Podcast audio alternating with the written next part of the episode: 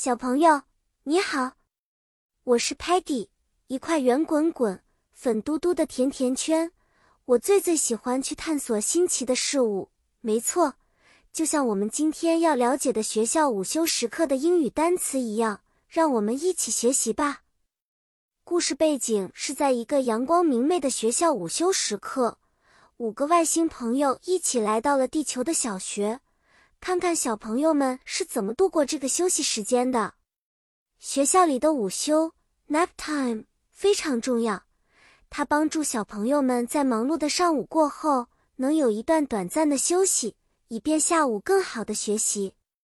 午休时刻，很多学校会让小朋友们躺在小床上或者席子上，轻轻地听着 music 音乐，悄悄地进入梦乡。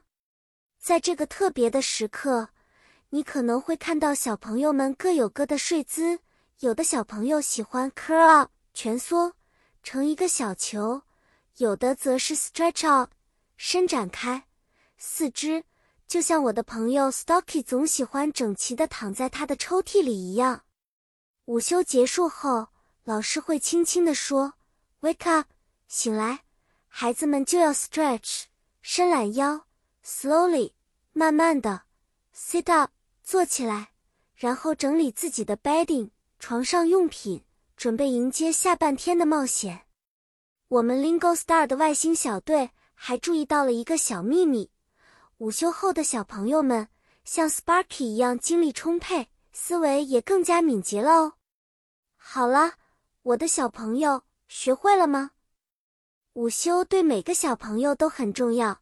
保证了精力和学习效率，记得哦，nap time 是为了让我们更好的学习和玩耍。